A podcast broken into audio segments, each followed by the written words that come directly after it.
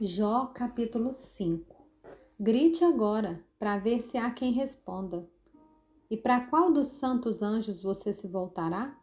Porque a ira mata o insensato e a inveja destrói o tolo. Eu mesmo vi o insensato lançar raízes, mas logo declarei maldita sua habitação. Os filhos dele estão longe do socorro, são espezinhados nos tribunais, e não há quem os livre. A sua colheita o faminto a devora, arrebatando até o que se encontra no meio dos espinhos, e o sedento suga os seus bens.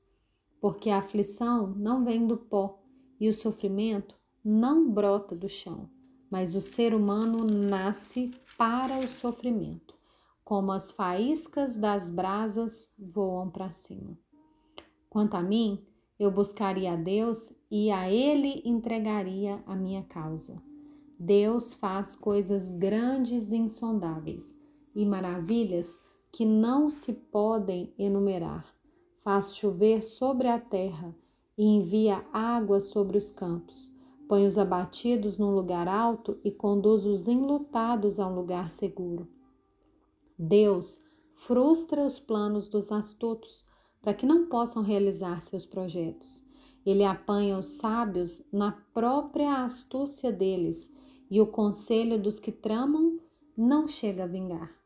De dia eles encontram as trevas, e ao meio-dia andam tateando como se fosse noite. Porém, Deus salva da espada que lhes sai da boca, salva os necessitados das mãos dos poderosos.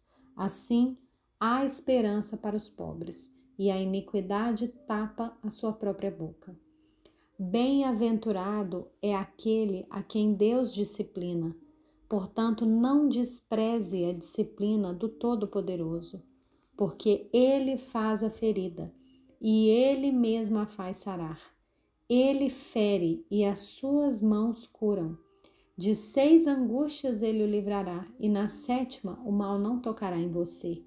Na fome ele livrará você da morte, na guerra do poder e da espada. Você estará abrigado do açoite da língua, e quando vier a destruição, não ficará com medo.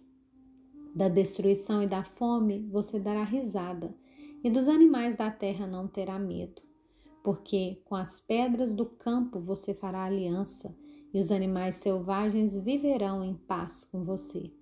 Saberá que a sua tenda está em paz percorrerá suas posses e não achará falta de nada.